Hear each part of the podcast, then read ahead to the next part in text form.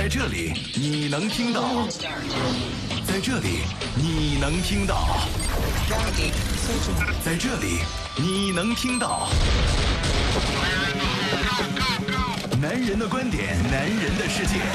九七幺男人帮，男人帮，周一到周五上午十点，男人的世界由你做主，由你做主。在微信公众账号里或新浪微博搜索“九七幺男人帮”，关注我们，畅谈观点。男人的世界由你做主。北京时间的十点零三分，欢迎各位继续关注飞扬九七幺，这里是男人帮，我是海峰。各位好，我是周航。嗯，今天是个艳阳天啊，哎，今天情况怎么样？呃，昨天呢说这个今天的天气啊要降温哈，但是目前为止觉得这个呃温度是比较适合的，而且保持在呃二十二。到二十九度之间哈，对，主要是有太阳，这太阳照到身上呢，就会觉得非常的呃暖啊。嗯，秋日的暖阳哈。那今天的实际温度呢，二十三到二十七度，空气质量优到良，分散呃小雨转多云，东北风是二到三级，相对湿度百分之六十到百分之九十啊。提醒各位呢，这个这两天呢，其实有雨，有雨呢，这个温度呢就会降低，但是这雨没下来啊，温度没有那么低。提醒各位这个注意这个呃换衣服哈。啊，那今天微信公众平台呢，我们要这个讨论一个话题是什么话题呢？是这个，呃，叫伪的科技产品。科技产品哈，对这个名词呢，其实有点陌生，但是呢，其实又我们应该按理说很熟悉啊，因为我们经常会被各种宣传所忽悠啊，嗯，对吧？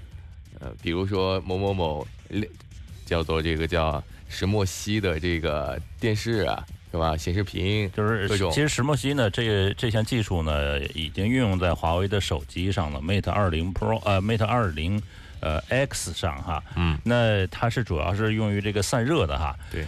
呃，那呃，其实呢，在我们之前生活当中，比如说这个某些这个什么什么什么，利用呃最新科技的治疗仪啊，等等等等啊，就呃建筑我们生活呃的当中呢，很多其实这个。老年人啊，特别特别就在乎这个东西，比如说某治疗仪，说那东西可神了，然后呢，每天过去要这要做一个治疗。然后买保健产品，再就进而买其他乱七八糟的东西，再送一桶小油什么的哈。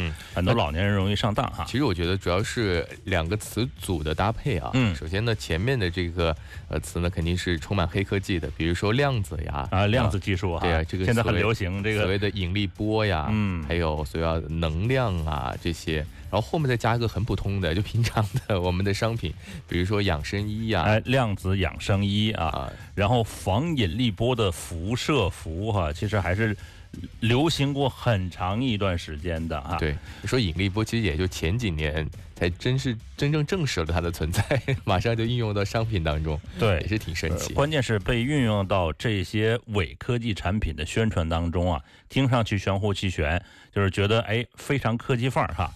另外还有这个能量自然疗法，哎呀，这个特别咱中国人嘛，这个道家说讲大道自然，能量自然疗法，哎呦，这神奇了哈！嗯，一般都不知道这个到底这所谓的自然是什么意思哈。对，但是有能量啊，能量什么意思？这个提供能量，我们吃东西不也提供能量吗？对。听起来反正就觉得还是很高级的样子。其实为什么这些所谓的伪科技产品它很流行呢？其实还是利用了人们对这种新科技产品的好奇和崇拜的心理。关键是还有一个什么呢？就不了解。有好多这个呃新的词出现了之后，经常见诸于媒体。但是呢，你比如说这个区块链，还有很多朋友在问我。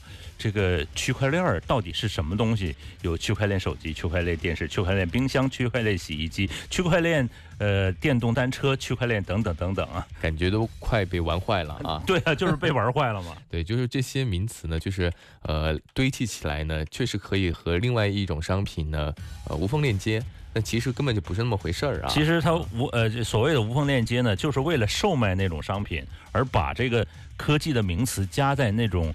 很普通的产品之前，这样的话就能卖出价去了，然后就能卖出这个呃销量去了哈。对，我觉得其实这也不能怪老百姓，因为确实你说的这些，比如说暗物质啊、引力波啊、量子啊这些东西，其实都只有专业的科研人员才能懂。呃，但是呢，你要是上某网站上，你输入“量子”二字，我的天呐，里面就多了去了哈。比如说这个呃量子养生衣哈，能打通人体的微循环，打通你的任督二脉啊，通你的七窍。通你的八脉、七经八脉哈，等等等等啊，这了不得了，能解决身体任何的堵塞问题啊，那不就跟皮抽的差不多？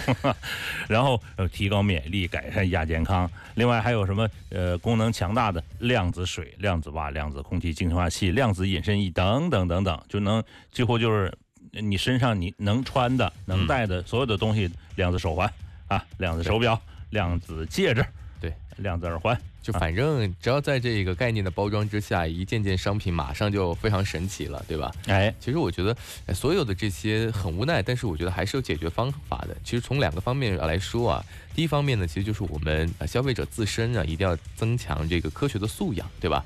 不要轻易的被这个概念所呃欺骗。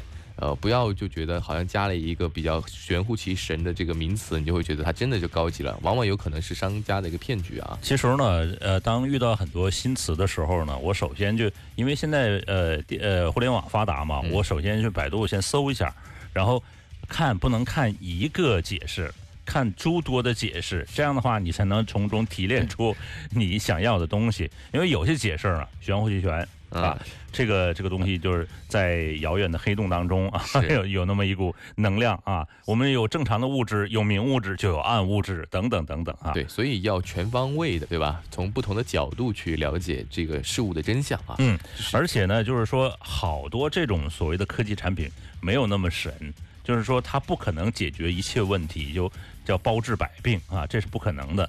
那当然，当然就是除了这种名片包包可能会治女生的很多病，哈哈，那个包治百病哈。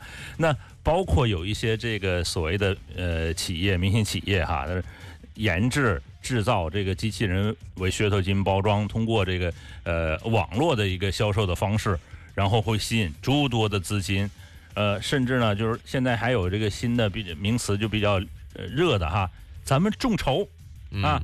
你比如说这个我这机器哈，那个周航啊，我这机器哈，这个我我将来我要卖一万多的，对，现在一百多，你 给我交个定金，我到时候我你我给你提前发货。对，现在众筹其实其实也变味了啊，很多以前众筹呢是因为之前这个科技公司可能确实是小。然后他没有办法实实现这个销售的规模，嗯，啊，实现一个众筹的产品。那现在好像只要是一个新的产品，不管它能卖还是不能卖，它都会跑到我先给你众筹，反正便宜嘛，一百块钱嘛，你买不了吃亏，你买不了上当。其实众筹我提前给你发呀，关键众筹也没便宜多少，更多的是一种广告的宣传，对吧？呃，包括这个所谓的就是很多暗物质啊，等等等等，就当这个名词出现之后，就等于是就给这些。不法的这个商家或不法分子提供了一个什么呢？提供了一个渠道，就呃让信息不对等的这些人呢，会轻而易举的相信他们的产品啊。所以今天我们聊这个话题呢，就你在生活当中呢是遇到了哪些伪科技的这个产品啊？对，或者说自己会不会有购买？甚至呢，购买之后呢，它的用户体验是不是跟想象当中的完全不一样？也可以通过这个微信公众号啊，“九霄男人帮”来和我们分享啊。那同样是不是我们这段时间还有送票？哎，有送票啊。那呃，是这个来自本土的抓马文化推出的一部悬疑的话剧哈，叫《万圣节游戏》哈。那在本月三十号会上映，然后上连连续十场哈。对。呃，我们呢是手上有少量的票，送给互动节目互动的各位哈。对，要积极的参与我们这个微信的互动呢，我们就有可能选中你啊。而且我要提醒一下，就如果万一你拿到了票，我建议你一定还是要去啊，哪怕自己那天刚好。也没就是很忙，那你一定要把票给到能去的朋友。啥意啥意思？你要送我票是吗？没有，我的意思就是说 要支持这种本土的话剧嘛，对吧？而且去还是得去的。而且他们的推出的这个品质还是不错的。之前看了他们的几场话剧哈，嗯，呃，那呃，有一个朋友呢是在昨天晚上发了一条消息哈，我直接就把你拉黑了，因为十九条消息呢你也没说啥，基本上就是刷我的屏哈。这个提醒各位啊，这微信公众平台呢，各位呢发来的信息，你这样刷屏呢，我来看可能要要翻好几页之前看，这也比较讨厌的事儿哈。其实可以告诉大家，就是你们发的任何消息呢，其实发一条就够了，我们都会看得到啊，而且我们只要在时间有限的情况下，都会一一回复啊。嗯，呃，那接下来听一首歌哈，然后我们进入今天的男人车世界。Standby formation，男人车世界，车世界。好的，关注到今天的男人车世界，首先看到的是一款全新亮相的新车啊，就是吉普的全新的自由光将会在广州车展上正式亮相。那也就是在下个月，下个月中旬的时候的广州车展。呃，这款车呢，其实我觉得变化还是非常大的，非常值得一说啊，就是它会搭载全新的 2.0T 的发动机啊。那我们现在也是拿到了这一次将会在广州车展上亮相的自由光的一些相关消息，我们来看看啊。嗯，呃，那它 2.0T 的发动机呢，最高的功率呢是达到195千瓦，呃，然后峰值扭矩呢是400牛米。有高低功率两个选择啊，嗯，这个动力其实也就是在牧马人上面用到那款发动机啊，其实我还是很期待的。你看它的这个动力，呃，达到了四百牛米啊，它的扭矩，其实这个扭矩的话，对于一款如果要兼顾越野的这个 SUV 来说的话呢，其实是非常有必要的。我们再来看看还有什么特点，就是它还会搭载这一个来自 ZF 的九速的变速箱。那这一个呃九速的自动变速箱其实很早之前。现款的自由光在一上市之初就匹配了，当时也是它的一大卖点。那当时上市销售之后呢，很多人纷纷吐槽啊，就说这个九档永远都挂不上去，就是不管在法定的时速以内呢，是永远上不了九档的。所以有有人会给对它有一些吐槽了。其实就等于是过度的一个配置了啊。嗯，那这一次全新的这个 ZF 的变速箱，不知道它会有一些细微的调教。我相信啊，它应该还是会有一些调整的，至少在法定的时速范围以内啊，还是能够上到九档的，不然它存在的意义就没有了啊。哎，另外。呢，它有一个智能的一个四驱的系统，呃，而且新车采用最新的高性能的底盘啊，这个攀爬比呢，呃，是一个新的词哈，是五十一点二比一哈，对，看得出来还是非常强劲的一个越野性能，在这个呃领域的 SUV 其自由光呢，呃。大部分的对手呢，其实的越野性能几乎就是相对来说比较落后或者比较低，或者大家也不在乎，更在乎的是它的这个呃公路性能，因为毕竟是城市 SUV 嘛。那自由光我觉得在全新一代的这一上面呢，它反而有一些自己的想法，它是真的是想把 Jeep 的这种所谓的呃 SUV 的这个。始祖的这种呃越野精神拿出来啊，还是挺让人期待的。我们要卖到乡下去，哈哈。现在乡下路也很好了哈。嗯，我们看看它有一些什么硬的功能啊，就是它有一个低扭的放大，还有这个机械式的电控的后差速锁啊。那这个其实虽然是电控的，不是这个机械式的后差锁。但是它至少有，比起很多这个都市 SUV 呢，都好很多了。所以我会很期待在十一月份上市的这款车，它，诶，究竟在越野性能会有怎样的一个提升啊？嗯，呃，另外这个外观上呢，新车的车头呢是变化是比较大，取消了现款的分体式的大灯，采用了独立的大灯。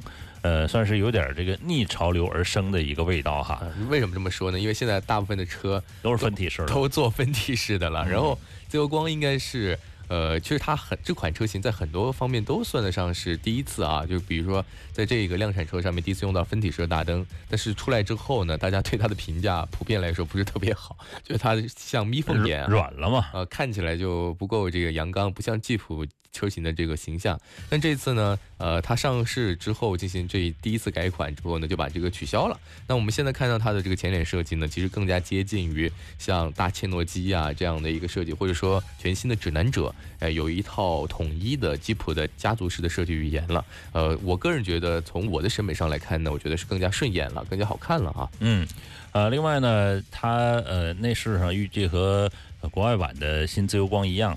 增加了八点四英寸的一个呃娱乐的一个屏幕哈，另外呢还有七英寸的屏幕车型的一个选择，两个款的尺寸的屏幕呢都是这个呃 CarPlay 啊，就是苹果的 CarPlay，还有这个安卓的 Auto 哈，呃是两套系统可以这个支持哈，那。呃，具体的内容呢，要等到广州的车展啊，来其他的细节来公布哈。嗯，再来看到的话，再来看到这条消息啊，就是全新一代的广汽传祺的 GS 五是陆陆续续的到达四 S 店了，然后这个配置非常的多啊，看得我们有点。感觉眼花了，然后有可能它会成为这个同级别呃合资品牌的这个终结者。为什么那么说呢？因为新车的预售价是出来了，是在十二万到十七点五万元之间，就是它的起售价是相当便宜的。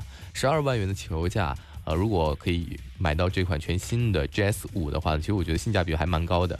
因为我们看到它现在已经公布了它具体详细的动力配置啊，因为它会搭载一个。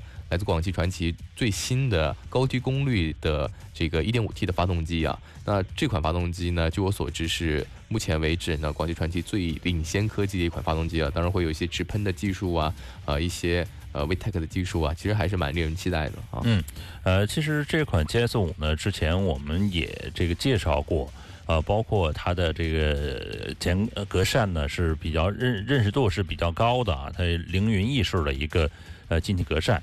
呃，另外呢，车身侧面呢，新车是也采用了悬浮式的车顶啊，现在比较流行哈，很多车都是这样的一个设计。然后呢，贯穿式的全 LED 的尾灯的造型呢，是让这个车呢是更加运动了。另外，全车尺寸呢，这个四六九五、一八八五和一七零零哈。那轴距达到二七幺零，这这轴距呢还是令人满意的，不算是太短哈。对这个尺寸呢，其实还是一个标准的紧凑级 SUV 的一个尺寸啊，会比普通的这个紧凑级 SUV 还稍微略大一点点，所以它会和它的这一个小弟车型啊，这个 GS 四呢形成高级搭配，在这个紧凑级这个市场当中一起来这个呃进行战斗啊。然后我们来看一下它的这一次的这个设计的手法，其实设计的手法这次我觉得还是很成功的，因为。呃，GS 五这款车呢，应该是广汽传祺第一款 SUV，所以这也是它广汽传祺呃第一款有升级到第二代的车型。就是说，呃，对比起之前的 GS 五来说，我觉得全新的 GS 五它外观方面好看太多。因为大家如果有印象的话，记得上一款的这个 GS 五，我觉得还是设计的非常的呃一般的一款车型啊，很很多它用到了很多这种呃圆形的设计语言。呃，感觉也是有点像眯缝眼啊，很细的这种圆形，所以的话，我觉得设计不算成功。那这一次全新的 GS 五呢，它的外形方面呢，我觉得呃，终于还是呃，达到了现在广汽传祺一贯的水准。因为大家都知道，其实广汽传祺现在设计的车型，包括 GS 八啊、GS 七这些车型，包括它的 MPV，呃，都我觉得。代表了一定的水准吧，啊，嗯，呃，其实它你提到这个 GS 八，GS 八其实它是应该呃这个品牌的一个爆款了哈，嗯，那它呃新的 GS 五呢有了呃也有新的一个设计，就是内饰部分啊，大尺寸的悬浮式的中控屏，配合贯穿式的中央的空调的出风口，然后呢看起来是别具一格，新车的配置呢也十分丰富。拥有三辐式的多功能的方向盘，一键启动，还有全液晶的仪表盘，全景的天窗、天窗，自动启停，还有坡道辅助等等这些配置哈。嗯。除此之外呢，新车搭载了家族家族的第三代的 1.5T 的发动机，和它匹配的是六速手动以及爱信的第三代的六速手自一体的变速箱。嗯。然后我们看到新车可能还会通过先进的技术来提高它的这个燃油的经济性啊，然后。整车看起来，以目前的素质来看的话呢，还是呃有一点竞争力的。为什么？因为它起售价低呀，它预售价十二万，说不定它正式曝光的这个价格呢，会比十二万更低啊，可能十一万多起。那以这样一个价格，你像对标同级别的这个合资品牌的对手的话，他们至少都十五万以上起了。所以在这个巨大的四万块钱的价差当中呢，我觉得呃，广汽传祺的 GS 五呢还是非常有竞争力的。嗯，呃，另外呢，就它这个同级别的车型，它的轴距来说呢，我觉得还是令人满意。因为刚才我一看到这数值，我觉得还行，呃，起码后排的空间能够好一点点哈，这个挺其实挺重要的后排哈。对。另外再来看一下这个大众迈腾的2019款是亮相了，尺寸呢也加大了，也换装了 2.0T 的发动机。对，呃，其实说到为什么2019款的大众迈腾要迫不及待的亮相呢？主要还是因为近段时间这个全新一代的帕萨特是正式上市了，大家看到这个全新的帕萨特它的这个尺寸啊，呃，还是蛮大的，所以。呃，之前的上一代的帕萨特和迈腾之间的这个竞争的这个关系就开始转化了。因为之前的帕萨特一直很久没有换代啊，所以一直迈腾算得上是在技术和这个性能上完全领先的。那全新的帕萨特出现之后呢，其实迈腾的优势就将变成劣势，所以它迫不及待的要赶紧更换全新的迈腾。那最近呢，我们也是拿到消息。在一九年将会拿到呃新款的这个迈腾会正式上市啊。嗯，这个车呢是源自于欧洲版的全新的帕萨特，一汽大众生产的一九款的迈腾呢将会在一九年是正式上市。那现款迈腾的颜值呢也还是可以的啊，就是不输哈。呃，预计新迈腾的外观呢也会做局部的调整，和今年全新呃和今年上市的这个新宝来相嗯比较相似哈。呃，那相于相于现款的迈腾的尺寸呢，是小于新帕萨特不少。然后呢，预计新迈腾的这个轴距呢是不变的。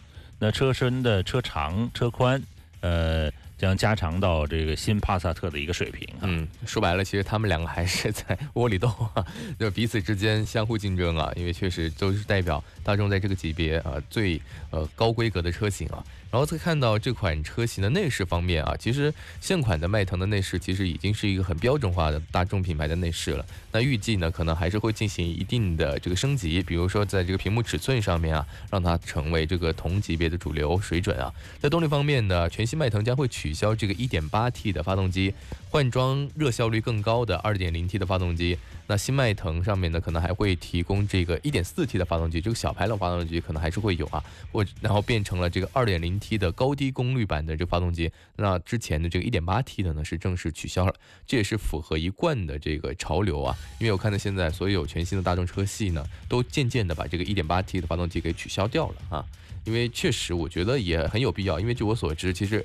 之前这 1.8T 的发动机和这2.0的发动机，仅仅是这个排量不同，里面的任何的零器件都是一样的，其实没有必要，对吧？它还不如就通过这个软件手段也好，或者说硬件手段也好呢，在 2.0T 的发动机当中呢，分成高低功率两个版本，我觉得这样可能对于成本节省来说更有优势。嗯，另外它这个呃售卖的时候呢，也可以拉开。呃，它的价格，一点四 T 的和二点零 T 的这个价格呢，肯定是还是相相去甚远的。那如果一点八 T 呢，你和二点零的这种或者二点零 T 的放在一起，你就很难拉开这个价格。然后，呃，选择综合综合征会犯哈，对，也不好选择了。对，我们来看看它的这个参数是表现怎么样啊？有没有一些进步？全新迈腾将会提供这个 1.4T 的发动机，最大功率呢是达到了一百五十匹马力。那这个它有两个发动机嘛？这个 2.0T 的高低功率，低功率的是一百八十六马力，呃，热高功率的是二百二十匹马力，峰值扭矩分别是二百五十牛米和三百二十牛米。那其实整个这个参数来看的话呢，其实也算得上是无功无过，还是符合现款的大众的发动机的一贯的参数啊，它并没有做任何的提升啊，那证明对它的动力水准呢还是比较满意的，嗯。那它搭载的呢是七速的双离合的一个变速箱哈，嗯，其实一买大众车呢，我就首先要看变速箱，因为已经这个叫杯弓蛇影了哈。对，七速双离合变速箱，我相信它也是会有变化的，在这个高低功率两个版本之间啊，呃，可能这个。低功率版本的 1.4T 的可能还是会用到这个七速的干式的双离合，那 2.0T 的呢可能会用到型号不同的这个湿式的双离合。大家在选车的过程当中呢，一定要注意这当中的区别啊。那我个人建议呢，肯定还是以平顺性为主，选择这个呃湿式的双离合会更加稳妥一些啊。嗯，那以上是上半段我们要跟各位说的哈，马上是宣传，宣传之后我们继续回来。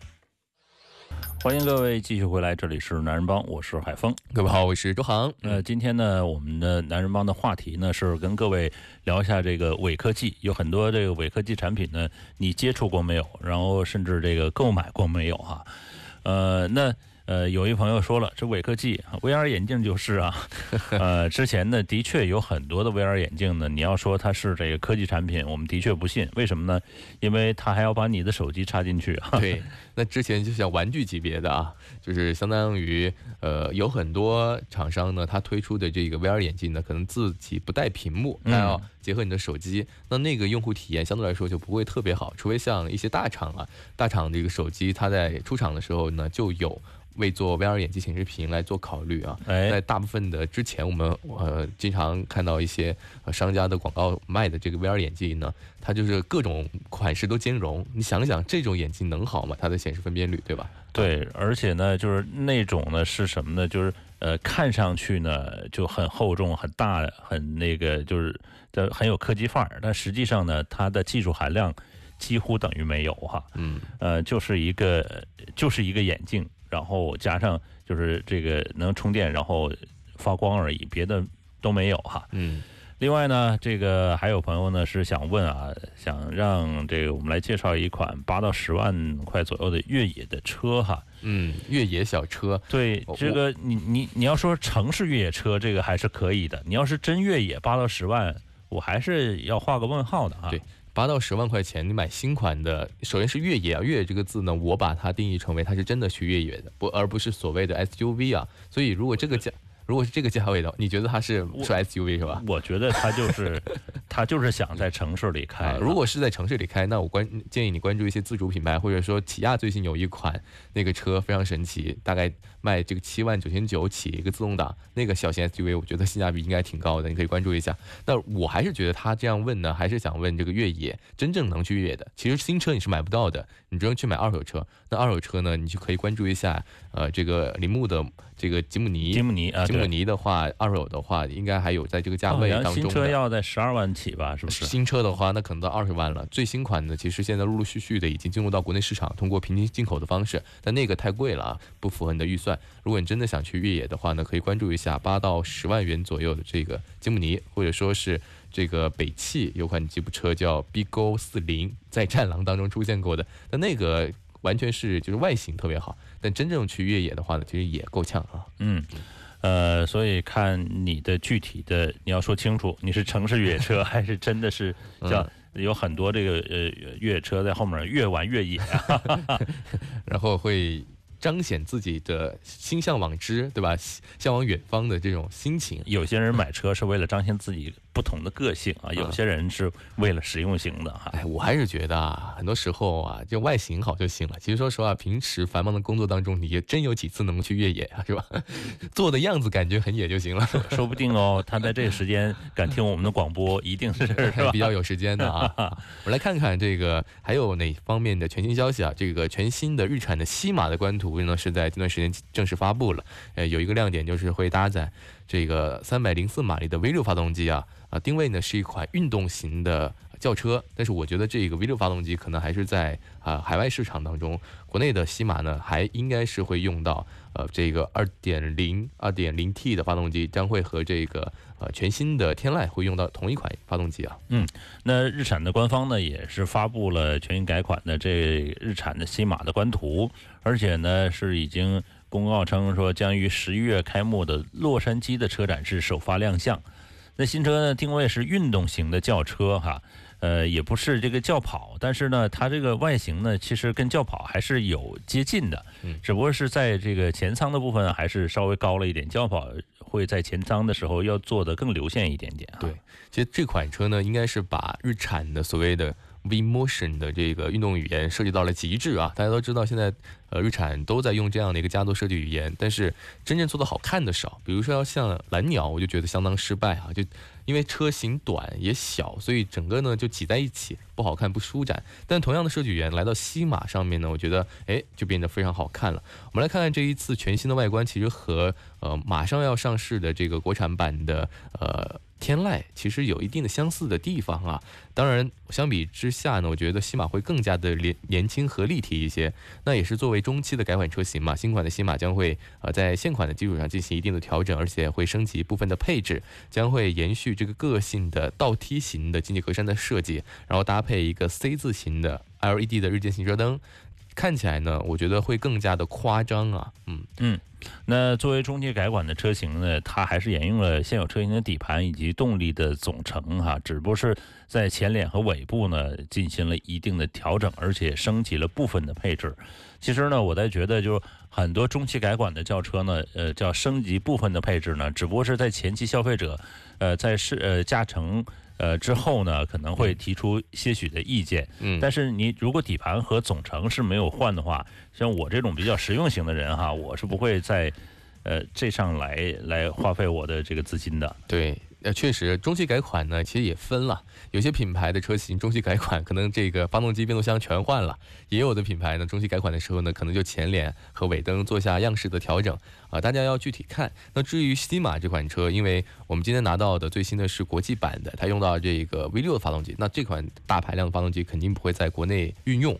那我们就担心了，它如果在国内呃改款的话，它用到的是现款能用到的这个2.5的自然吸气发动机。我觉得其实竞争力就相对来说比较薄弱，应该对不起它同门的竞争对手天籁的新款 2.0T 的这个发动机呢，其实没有任何优势。那如果它用到天籁的 2.0T 的发动机的话呢，那它和天籁又有什么区别？对对吧？消费者如何界定这两款产品？都是这个中级的呃轿车，而且都富有这个侵略的这个外形。我整过容啊，我觉得这个也其实新款的天籁跟它很像啊，所以的话，我会觉得这款车存在的意义是什么？我们也拭目以待。容啊，我们拭目以待啊。反正我觉得呃，东风日产呢应该会很好的去调配这方面的这些区别化啊。嗯。嗯，我们再来看到一款，我觉得也是今天啊蛮重要的一个新闻，就是法拉利首款 SUV 是正式的曝光了。我其实一直在节目当中说，说现在很多品牌，特别是豪华品牌都坐不住啊，都纷纷要去生产 SUV 产品。那唯一。对自己最有坚持的法拉利呢，是一直没有这方面的消息。好，终于还是等来了。这看别人都赚情怀落地了，现在 看别人都赚钱了，都吃上海鲜了哈，那也着急了哈。对，那海外的汽车网站呢是曝光了一段法拉利首款的 SUV 车型的路试的视频啊。这款 SUV 呢不像传统的 SUV 的造型啊，那底盘呢这个离地间隙以及这个呃车身的这个姿态呢比跑车呢是高得多。呃，更更像这个用跑车和 SUV 加起来的这么一个一个造型，一个产物啊。嗯，证明法拉利呢，它还相对来说比较纯粹，它实在是受不了自己的挂着这个呃跃马标的车呢 那么臃肿、那么笨重啊，所以它还是会有一些妥协，就是说它尽量的会让它的实用性和它的这个性能做到一个最合理的兼顾，所以它不可能把这个车身做太高啊。嗯。呃，那它这个发动机呢是位于这个前轴的后方啊，双离合的变速箱安置在后轴部分，然后呢更好的均衡分布车身的一个重量哈。嗯。呃，那外观上呢是这个法拉利的这款 SUV 呢是采用了它的这个自己的一个呃家族式的前脸的设计，大尺寸面积的进气格栅，还有大尺寸的呃这个呃进气格哈。另外呢，横条式的设计呢也是显得很大气。法拉利的 logo 呢放置在前脸的中央的位置啊，尺寸呢应该和兰博基尼这个相仿哈。对，它的 Urus 啊，因为兰博基尼很早就已经把这个 SUV 产品做成了，呃，叫 Urus。然后我们再来看到它的这个动力，动力方面呢可能会搭载这个燃油版和这个混合动力版本，而且会匹配这个四驱系统。那混动版的这款法拉利的 SUV 呢将会占据百分之六十的产能，那也可以感受得到法拉利这个品牌呢未来可能会呃往这个。新能源方面发展，这也是我们呃值得期待的事情啊。那这款车现在只有一个意大利的名字啊，呃，翻译过来是纯种马的意思。我们也是期待这款车型啊，最终将会以什么样子的呃形态亮相啊。那今天汽车部分的内容就到这里，马上进入到的数码控。从睁开眼睛的第一刻，你就被数字包围。今天最高温二十六度，最低温二十三点三六，那指的是上。为听觉化繁为简，IT 数码控，IT 数码控。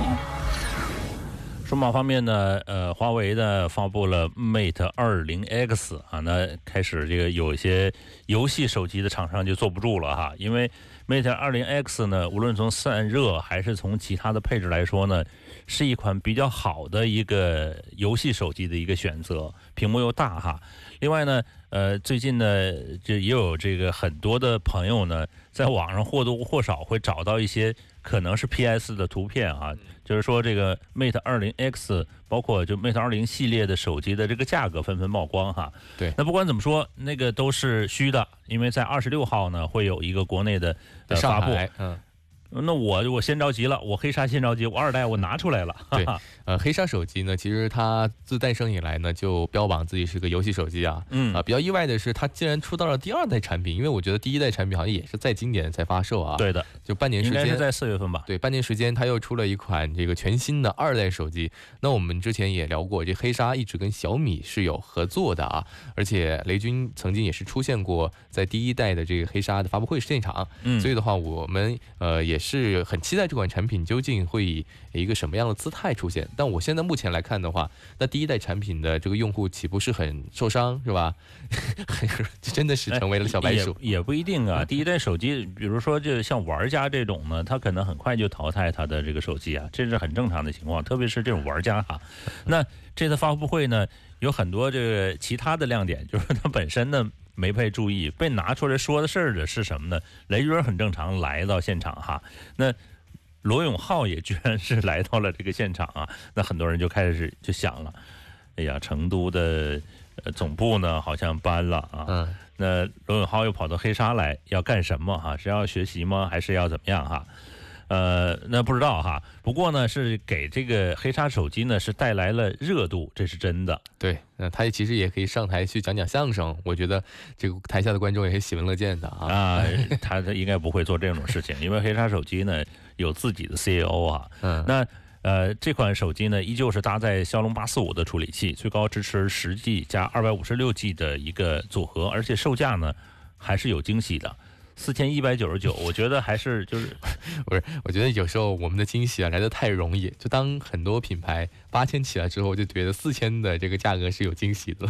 关键是实际内存应该是比较大的一个内存的一个对，然后包括它的存储空间是比较大的。对，我觉得有仅仅是这个标配的版本，这个六加一百二十八 GB 的版本呢，起步价是三千一百九十九啊，这个三千块钱档位的这个手机，而我看到它也是匹配了这个呃六点零一英寸的三星的这个 OLED 屏幕。那电池容量呢，其实也是比较出色的，达到了四千毫安。那摄像头方面，其实我觉得这款手机的用户对摄像头应该不是特别在乎了，呃，但也还不错。前置是两千万的单摄，后置是一千二百万和两千万的 AI 双摄啊。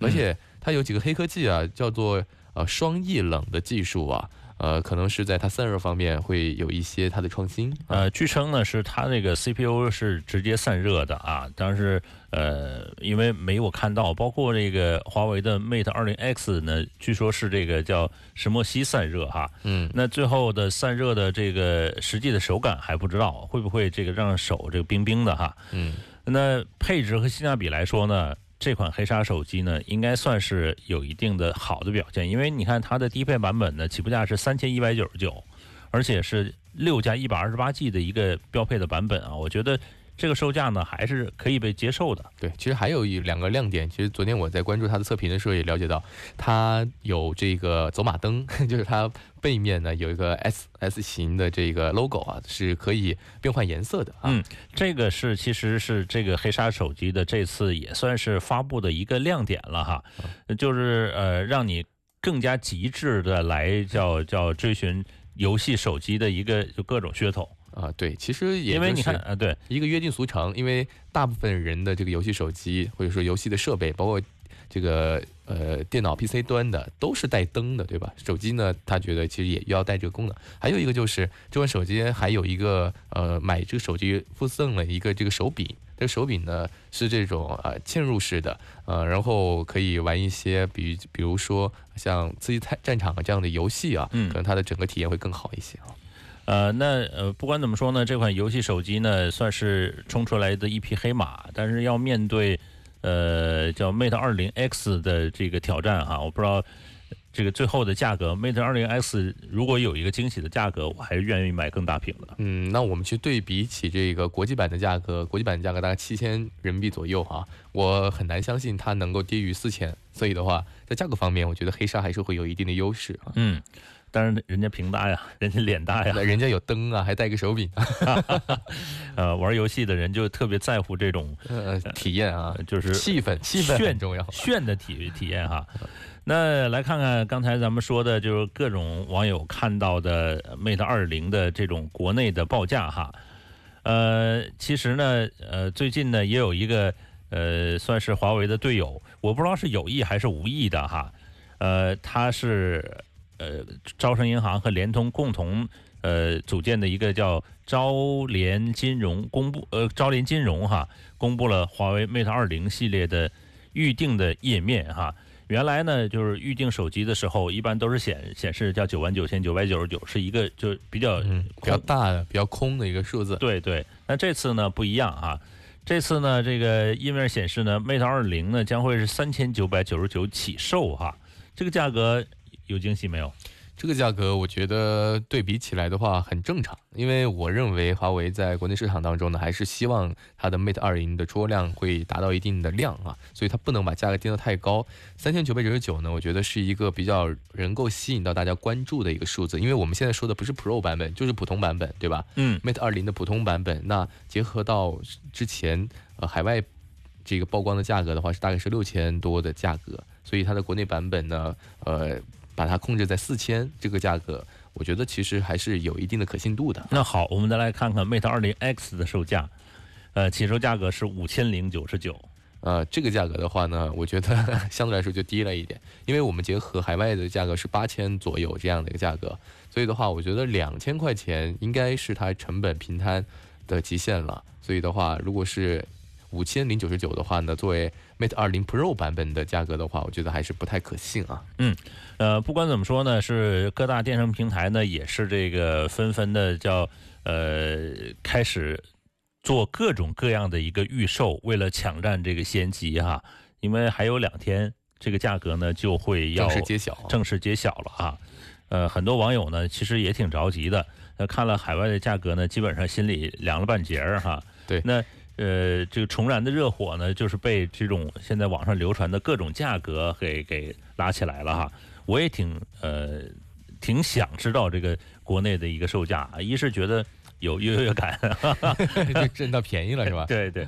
二是就是说看看它呃有拥有了这些科技的这个呃技术之外，它的价格会不会像苹果一样，就是几乎是翻着翻着被子上上涨哈？嗯。那呃，拭目以待哈，还有两天的时间哈，不着急哈。另外呢，这个小米的 Mix 三呢，也有这个新的消息出来啊。Mix 三呢，呃，一直在挤牙膏似的推各种各样的消息哈，包括昨天咱们说这个九百六十帧的一个慢动作的一个拍摄等等等等。那最新的这个叫宣传的噱头呢，是将推出未来版。听起来跟那个探索版好像有点相似，就是拿不出来，最后卖不出去是吧？话说呢，这个未来版呢，可能是就是说它的应该是它宣传的这个叫什么呢？最高的级别，比如说五 G 加上这个十 G 的一个配置，五 G 的是这个咱们说是呃通信的这方面，实际呢应该是它的内存，这个应该是未来版的一个设计。很多这个 IT 厂商呢。都把它的最高配置拿出来做宣传，对，而且会加一个它专属的名词，可能这个 Mix 三叫做未来版，而且这次可能还有一个典藏版啊，叫故宫典藏版，因为据我们现在拿到的消息是，这次可能小米的发布会会在故宫啊博物馆。就是买一部 Mix 三，然后给一个白翡翠白菜是吧？你想多了。所以它这个故宫版呢，就是我觉得这就是噱头。之前包括敦煌版，我觉得也是噱头。包括还有一个初音版，哎，不是初音版，不是它的。对我倒是觉得这个结合倒挺好的，这也叫做跨界营销。呃，其实和华为品牌不一样，小米。他做这种联合的营销呢，反而会去结合一些我们传统的文化，包括之前的敦煌的研究院，包括这次的故宫，其实都很期待会有一些中国的元素加入进去啊啊，包括颜色方面，或者包括它的主题方面、设计方面，我还是很期待这样的一些合作的啊。嗯，呃，据据称呢，这次这个小米 Mix 三主推是八 G 的内存的版本啊。而有些是六 G 内存，还有十 G 内存的这个供应量呢，应该是有限的。其实它每一款产品呢，一有一个主线，就是主推的机型啊。那这次呢是采用 COP 的一个封装的工艺哈，包括这个呃幻变的陶瓷机身的一个设计，这都是这个叫外设了，就是技术含量有，但是不是说很多玩家特别关注的。另外呢，拥有一个专门的小爱的按键。包括支持十五瓦的无线的快充的技术啊，搭载的这个处理器呢，依旧是八四五啊。这八四五真的是被用的特别近哈。对，而且这次呃有一个宣传的词，其实和我们今天的话题挺像的啊。什么所所谓叫做磁动力滑盖设计啊？听起来这个科技感十足啊。呃，其实很有可能就是一个普通的滑盖，叫磁动力滑盖设计。反正说上去好听嘛，我滑盖基本上滑盖是有了嘛哈。而且呢，这个呃，它的这个未来版呢，主要是十 G 的内存，五幺二 G 的一个存储，包括搭载压感屏下的指纹的解锁技术和结构光的人脸识别。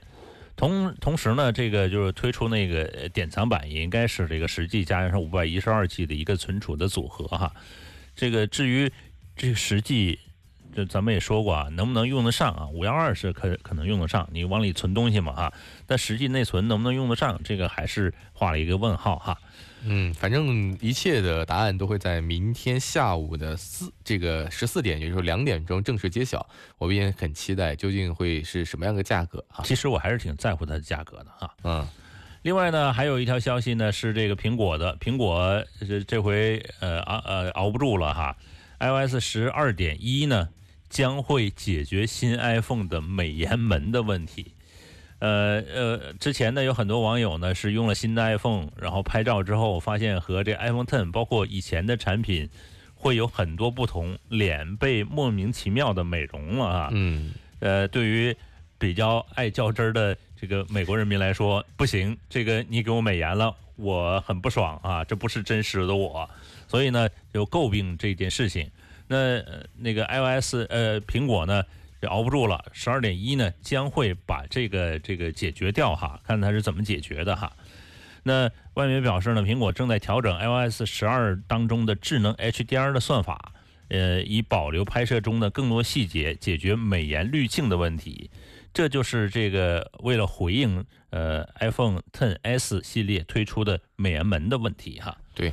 呃，其实只要你未来升级了最新的这个系统之后呢，其实软件就可以来解决这个过度美颜的问题了。其实我觉得，呃，苹果这次的想法有点简单粗暴了，确实有很多呃希望真实或者说希望自己来美颜的人。对吧？如果我拍的第一张照片就已经是处理过了的，对我自己的这个修饰来说的话，其实会造成困扰。嗯，对，因为你你都修完了才交代交交给我，就我没有一个主导权了。嗯，而且你修的我不一定满意。对，或者说他其实可以用给用户来选择。像有些人比较呃相对简单随便的人的话呢，他可能就说你帮我解决就好了，我只要成像解决 OK。但有的人来说的话呢，不需要，所以的话他应该。用一个按钮来区分这些人，请给我原图哈。嗯。另外，有朋友在微信公众平台说了，说今天的话题太有发言权了。家里亲戚买了一个，据说是负离子能量的玉石床，我的天哪！呃，三万块啊，其实就是普通木床基础上加了发热的电路，再铺上一块一层石头片儿哈，叫加强版的电热毯、电热石毯哈。买了之后呢，说一直说，呃，腰也不痛了，呃。腿也不酸了啊，也不抽筋儿了哈，呃，天天给家人洗脑啊，呃，那不让这个老人买呢，就觉得你们家这个孩子呀，不是特别孝顺啊，我有卧病求理，你看你买张床你都不不想花钱哈。然后这位听众他说呢，其实钱倒是其次啊，主要是怕的是长期使用会有辐射，对身体有害。那这种商家呢，真是害人不浅啊。嗯。呃，另外呢，还有朋友呢是想让我们来推荐什么呢？推荐这个单反的，二到四千块钱哈，啊，两到四千块钱你就买微单吧。这个单反两到四千块钱，这不是我说那个时候已经升级到一定程度了。两到四千块钱你再加上镜头的话，其实那个挺差的机型了。对，其实现在的主流呢也变成了这个呃微单，包括现在几个大厂，包括佳能啊，还有这个。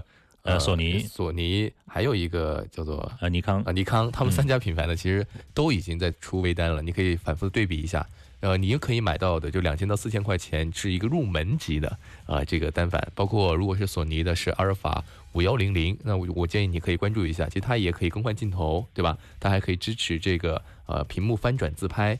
我觉得对于普通的这个小白用户来说就已经足够了。其实你就算买一个很极致的，不管是单反也好，还是微单也好，你用不到那么多的功能。哎，呃，那以上呢就是男人帮的全部的内容了。接下来是美味乐翻天。